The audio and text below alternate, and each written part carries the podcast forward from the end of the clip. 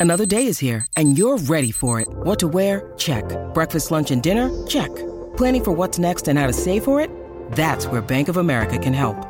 For your financial to dos, Bank of America has experts ready to help get you closer to your goals. Get started at one of our local financial centers or 24-7 in our mobile banking app. Find a location near you at bankofamerica.com slash talk to us. What would you like the power to do? Mobile banking requires downloading the app and is only available for select devices. Message and data rates may apply. Bank of America and a member FDIC. Your brain needs support, and new Ollie Brainy Chews are a delightful way to take care of your cognitive health. Made with scientifically backed ingredients like Thai ginger, L-theanine, and caffeine, Brainy Chews support healthy brain function and help you find your focus, stay chill, or get energized. Be kind to your mind and get these nootropic chews at ollie.com. That's O-L-L-Y.com. These statements have not been evaluated by the Food and Drug Administration. This product is not intended to diagnose, treat, cure, or prevent any disease.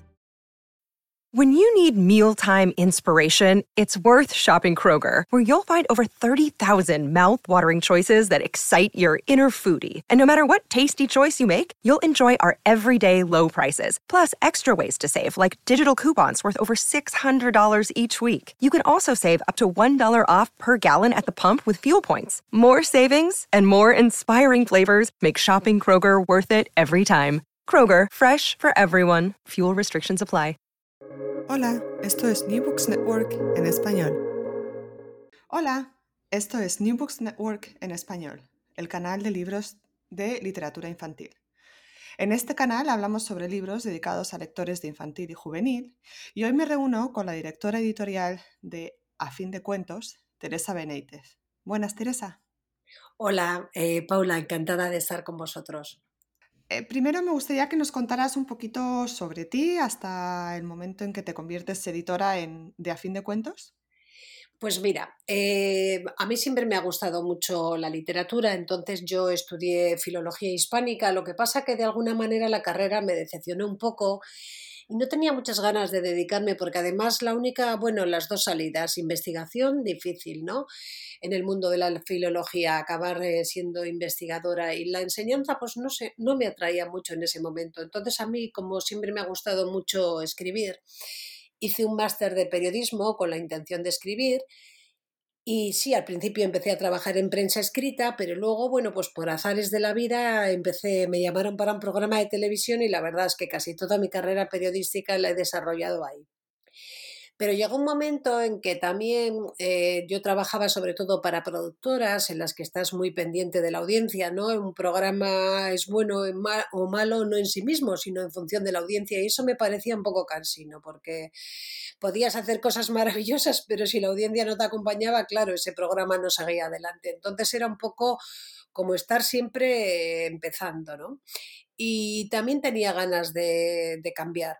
Creo que la televisión también en los últimos años pues pide más espectáculo y entretenimiento que otra cosa y entonces, bueno, pues no me interesaba, había dejado de interesarme como me interesó cuando empecé a trabajar ahí.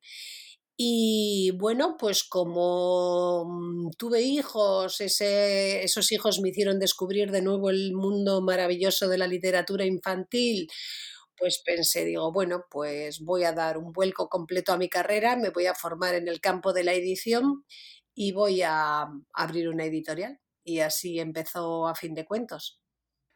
Qué bueno. ¿Y cómo se forma uno en, el campo de la, de la edición? Bueno, pues mira, concretamente eh, en España los dos grandes centros editoriales pues son Madrid y Barcelona de siempre, ¿no? Sobre todo Barcelona y luego, bueno, pues muy seguido por Madrid. Entonces, para, para formarte, la mayoría de las, em, de las universidades que pues están allí, como yo no podía desplazarme, yo vivo en Bilbao, pues hice un máster online em, de em, edición digital en la UOC. Y bueno, pues así, así empecé con esa formación de, dos años, me lancé a hacer mi propio proyecto. Háblanos un poquito de A Fin de Cuentos, porque es, me parece que es una editorial especial, ¿no? Que, tiene de diferente con bueno, pues editoriales de diferente tiene que es un proyecto muy arriesgado porque es un proyecto muy independiente en que publicamos solo lo que creemos que tenemos que publicar. O sea, realmente no sé si es un, problema, un, proyecto un poco suicida porque no seguimos las tendencias del mercado Em, no somos de buscar bestsellers, sino somos sobre todo apostamos por la literatura de calidad. Entonces, eh, al principio, sobre todo el proyecto comenzó, un proyecto que justo el 17 de marzo es nuestro cumpleaños, eh, cumplimos cinco años. Ah, Pues fantástico. sí, eh, pues comenzó sobre todo porque mm, eso, yo viniendo del campo de, del periodismo, pues me interesaba mucho los que ahora se lleva, se lleva mucho los non-fiction book. Bueno, mi, mi pronunciación inglesa es malísima. Los libros de no ficción o libros informativos, que también se llaman. Y al principio, eh, bueno, pues esa era la intención, publicar sobre todo libros informativos. Publicamos también libros literarios, pero seguimos muy eh, comprometidos con eh, explicar el mundo de una manera comprensible para los niños, pues para fomentar su curiosidad, su interés, su lado crítico.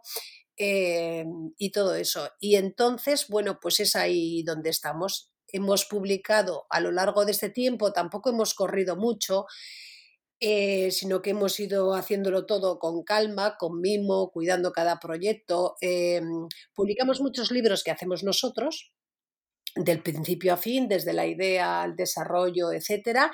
Y hay otros libros que compramos derechos en el extranjero y los traducimos al castellano. Ah, buenísimo. Claro, por eso ahí eh, tenéis también una buena lista de traductores que la he visto en la página web. Eso es. Sí, es algo que cuidamos mucho, las traducciones. Nos parece importantísimo eh, que, este- que los libros estén bien escritos y es algo que valoramos tanto como la calidad de los autores, la calidad de los traductores. ¿Y cómo se mete una editorial de, de libros de infantil o, eh, en las, en las bibliotecas y en las librerías? ¿Qué, qué es lo que hay que hacer? Bueno, pues nosotros tenemos una distribuidora que es bastante importante, que distribuye a muchos sellos eh, pues, pequeños, medianos y más o menos grandes en España y nos distribuye en librerías de toda España. Y luego tenemos también eh, otros, otras empresas que nos distribuyen tanto en bibliotecas escolares como en bibliotecas públicas. Eh, en el País Vasco tenemos un distribuidor especialmente bueno que nos distribuye aquí y en Navarra pero también en el resto del estado hay otro que se llama Infobibliotecas, con los que también trabajamos, y luego pues trabajamos en bibliotecas escolares, sobre todo centradas en Galicia y, en Madrid. Sí, además tenéis, eh, tenéis los libros muchos traducidos al, al euskera y al catalán y al gallego, ¿verdad? sí. Sí, hay un compromiso un poco, ya que aquí tenemos cuatro lenguas cooficiales, pues sí que hay ese compromiso de, bueno, de llegar a todos los públicos y de publicar en las cuatro lenguas, ¿no? Porque al fin y al cabo eso es una riqueza, ¿no? Totalmente. Además, bueno, aprovecho para decir que eh, New Books Network en español eh, acepta entrevistas en, en estos cuatro idiomas y además ya tenemos una primero en, la primera está en catalán y esperemos que, bueno, recibir en gallego y en, y en eh, euskera. Claro, Estaría, estaría muy bien. Eh. Sí, pues si te parece, empezamos con el libro por el que te, contacté, que es Siempre sentado en mal sitio.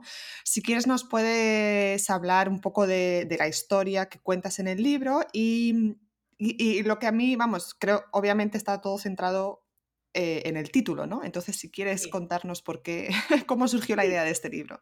Bueno, pues mira, voy a empezar por el final, por lo que me preguntas, ¿cómo surgió la idea de este libro? Mira, eh, yo leí un reportaje en El País de Jacinto Antón, eh, que es un periodista eh, que suele escribir sobre temas, pues, no sé, es como de, sobre todo del pasado, ¿no? De personajes del pasado curiosos, escribía... Escribía sobre los indios y entonces hablaba de un indio que se llamaba así, siempre sentado en mal sitio, o sea, es un personaje real que existió. Y me pareció tan curioso eh, que digo, bueno, es que hay que inventarle una historia porque es un nombre tan bueno siempre sentado en mal sitio. Entonces empecé a imaginar por qué ese, ese pequeño indio le habían puesto ese nombre y de ahí el cuento. Entonces, eh, antes de que existiera la editorial, yo me estuve un tiempo dedicándome pues, a escribir eh, literatura para niños y este fue uno de los cuentos que escribí. Y lo mm, hicimos eh, con Enrique Eras, que es el, ilustrador, pues lo presentamos al, al premio que tiene la editorial Calandraca, el premio Santiago de Compostela de libros ilustrados. Bueno, no tuvimos el premio ni muchísimo menos, pero bueno, pues fue el comienzo de la historia. Y luego, cuando años más tarde, pues eh, puse en marcha la editorial, pensé en recuperarlo porque era un libro que yo había llevado, por ejemplo, a la clase de mi hijo pequeño y había tenido mucho éxito. A los niños les parecía muy gracioso, muy simpático, muy entrañable el personaje. Y por eso lo quise recuperar con ligeras modificaciones sobre lo que habíamos enviado en su día al premio. Y esta es la, la historia de siempre sentado en mal sitio, nuestro Comanche. ¿Y cuál, es, y, cuál es la historia? Porque es travieso, pero bueno, hay más, hay más que pues contar. mira, eh, un poco yo lo que quería era contar la historia pues, de alguien que disfruta muchísimo que disfruta tanto, tanto, tanto con su vida en el exterior, subiendo, bajando, un niño que le encanta jugar, que todo le distrae, que vive en la naturaleza, que disfruta de ella plenamente, que sube árboles, que baja, que caza, que sube, que baja, que tira flechas, que observa lo que hay a su alrededor. Y entonces, pues, em, claro, este niño está tan ocupadísimo desde que se levanta hasta que se acuesta, disfrutando de todo lo que le gusta, que le intriga mucho porque le han puesto ese nombre, pero no tiene ni tiempo de pensar en por qué, por qué se lo han puesto, aunque le intriga, le intriga, a alguien le gustaría pensar, dice, ¿por qué me llamo yo así? Y no hay manera de que tenga un minuto, que saque un minuto de, sus 24 horas para poder pensar en ello, porque está siempre lo que decimos, ¿no? Distraído y jugando. Entonces sucede algo que de repente le lleva a darse cuenta de por qué se llama así o por qué le han puesto ese nombre. Y cambia, cambia con la ayuda de lo que observa a su alrededor, de su madre, de su abuela, que se convierten en sus modelos, pero en el fondo eh, él sigue siendo muy travieso y aunque cambia y ahora ya aprende a sentarse bien y eso ya no le da problemas, sigue teniendo toda clase de heridas y demás porque, porque es un niño travieso y lo que le gusta es jugar y bueno, pues jugar a veces implica un riesgo. Sí, además es, eh, mis hijos cuando lo leían la primera página lo que hacían era contar las heridas, ¿no? Claro. Entonces cuentan una, y, bueno, y además es que yo creo que se sienten identificados porque, sobre todo mi hija más pequeña, eh, bueno, eh, tiene el cuerpo lleno de heridas, o sea, literalmente, ¿no? Menos, de momento no tiene muchas brechas, que es lo que teníamos antes, pero, pero bueno, yo siempre les he dejado estar por ahí y darse un coscorrón de más, por si acaso, pero, Claro, es que eso, eso es un poco lo que ensalza el libro, la libertad esa que ya igual los niños a veces, sabes, los llevas al parque, es no te manches, no hagas esto, no hagas lo otro. Entonces vives un poco constreñido y no disfrutas de esa libertad que a veces, bueno, sí, te lleva a pegarte un golpe con la consecuente herida, coscorrón o hasta una brecha, pero al mismo tiempo te hace explorar tu, juego y tu libertad, ¿no? Y es un poco ensalzar eso, el juego al 100% en la infancia. Muy bien. Eh, quería también hablar del final, cuando por fin se da cuenta el niño eh, de que mm, de que le llaman así porque no puede parar, ¿no? Y, entonces siempre se cae, se sienta mal, se pone a pensar en otra cosa y se cae. Y entonces em, sucede que se cae al agua y no sabe nadar, alguien le rescata y entonces em, esa persona es la que le dice, bueno, pues es que siempre está sentado en mal sitio. y cuando, y entonces ya se da cuenta, llega a su... ¿Y quién le dice? Em, y entonces como que vuelve a escuchar a su madre y a su abuela, que están las dos sentadas eh, bien, em, y, entonces como que se da cuenta de eso, aunque luego siga sentándose en mal sitio. Em, ¿cómo, ¿Por qué utilizas las figuras de, de, de la madre y la, y la abuela en este momento? Bueno, porque yo creo que mm, cuando eres pequeño, evidentemente la figura paterna sí también tiene su importancia, ¿no? Pero hay ese lazo, mm, no sé, biológico, ¿no? de la persona con la que has nacido y bueno, pues eh, un poco esa figura representada en la madre y también en la abuela, ¿no? Como continuación de, la vida o como la vida que hubo anteriormente a que tú nacieras. Entonces me parecía muy bonito establecer ese, ese vínculo con ella, ese vínculo pues con, con el lado femenino del que provenimos. Y por eso por eso la figura de la madre y la abuela como, como modelos a los que niño aspira a conseguir sin lograrlo del todo. Ryan Reynolds here from Mint Mobile. With the price of just about everything going up during inflation, we thought we'd bring our prices down. So to help us, we brought in a reverse auctioneer, which is apparently a thing. Mint Mobile unlimited premium wireless. Ready to get 30, 30, bit to get 30, bit to get 20, 20, 20, bit to get 20, 20, bit to get 15, 15, 15, 15 just 15 bucks a month. So, Give it a try at mintmobile.com/switch. slash $45 up front for 3 months plus taxes and fees. Promo rate for new customers for limited time. Unlimited more than 40 gigabytes per month slows. Full terms at mintmobile.com. Y dices que has tenido, que bueno, pudiste trabajar el libro en, en escuelas, en el colegio de tus hijos. ¿Cuál es la, mm, la recepción que ha tenido el libro? Pues mira, el libro la verdad es que a los niños les encanta porque les parece tremendamente divertido. Tienen curiosidad por cómo empieza, porque al principio, mm, tú sabes, en las ilustraciones vemos solo las heridas ahí como en primer plano, luego ya lo descubrimos a él y lo vamos eh, viendo en sus sucesivas aventuras que siempre acaban pues con un buen trompazo, casi siempre, ¿no? Eh, hasta que sucede ese hecho definitivo, digamos, que le abre la luz y que, bueno, pues le hace ver por qué tiene ese nombre y decide cambiar, aunque sigue siendo un niño juguetón, ¿no? Como decimos, y eso tiene siempre alguna consecuencia, ¿no? Y mm, eh, lo bonito de esto yo creo que también es como, está ilustrado y a los niños, por ejemplo, cuando vamos a las escuelas, eh, también les ofrecemos em, la posibilidad, oye, ¿dónde te imaginas tú el peor sitio en el que siempre sentado en mal sitio eh, puede estar sentado? Y entonces ellos hacen sus dibujos y luego también, bueno, pues también hicimos con Enrique Eras, hicimos como una especie de recortables, pues para que los niños le cambiaran de, de ropa siempre sentado en mal sitio hay una canción también que solemos llevar y que cantamos cuando eso, o sea que es un complemento, ¿sabes? Contamos el cuento, luego les damos para que ellos ilustren, luego también se llevan el recortable para casa para que lo tengan ahí como su personaje y acabamos todos cantando una canción de un indio que hay aquí y bueno, creo que resulta un, cuando lo hemos hecho ha sido un rato muy divertido para todos, incluidos nosotros dos, la verdad, el ilustrador y yo, que nos lo pasamos en grande. Y al principio nos contabas la, vamos, por qué la inspiración eh, de la idea de que el personaje, el protagonista, es Comanche.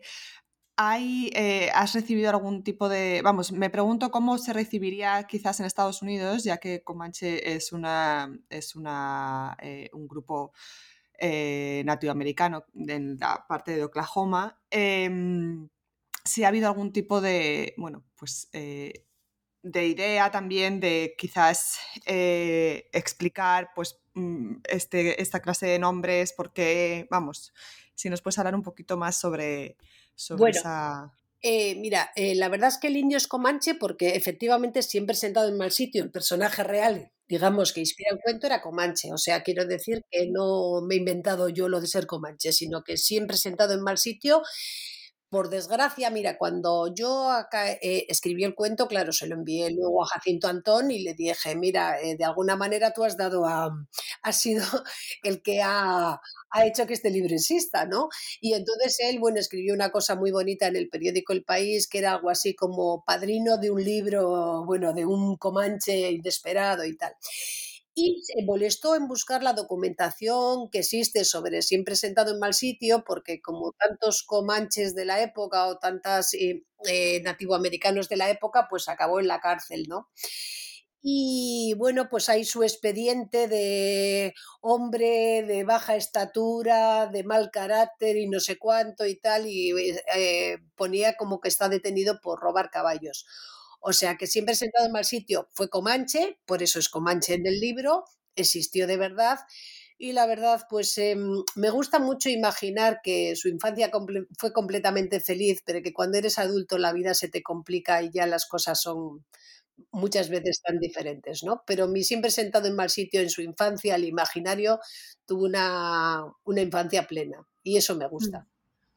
Sí, además quizás es incluso una forma eh, bonita de, traer la historia nativoamericana pues un poco a relucir y, contar este tipo de, eh, bueno, pues eh, hablar de estos personajes.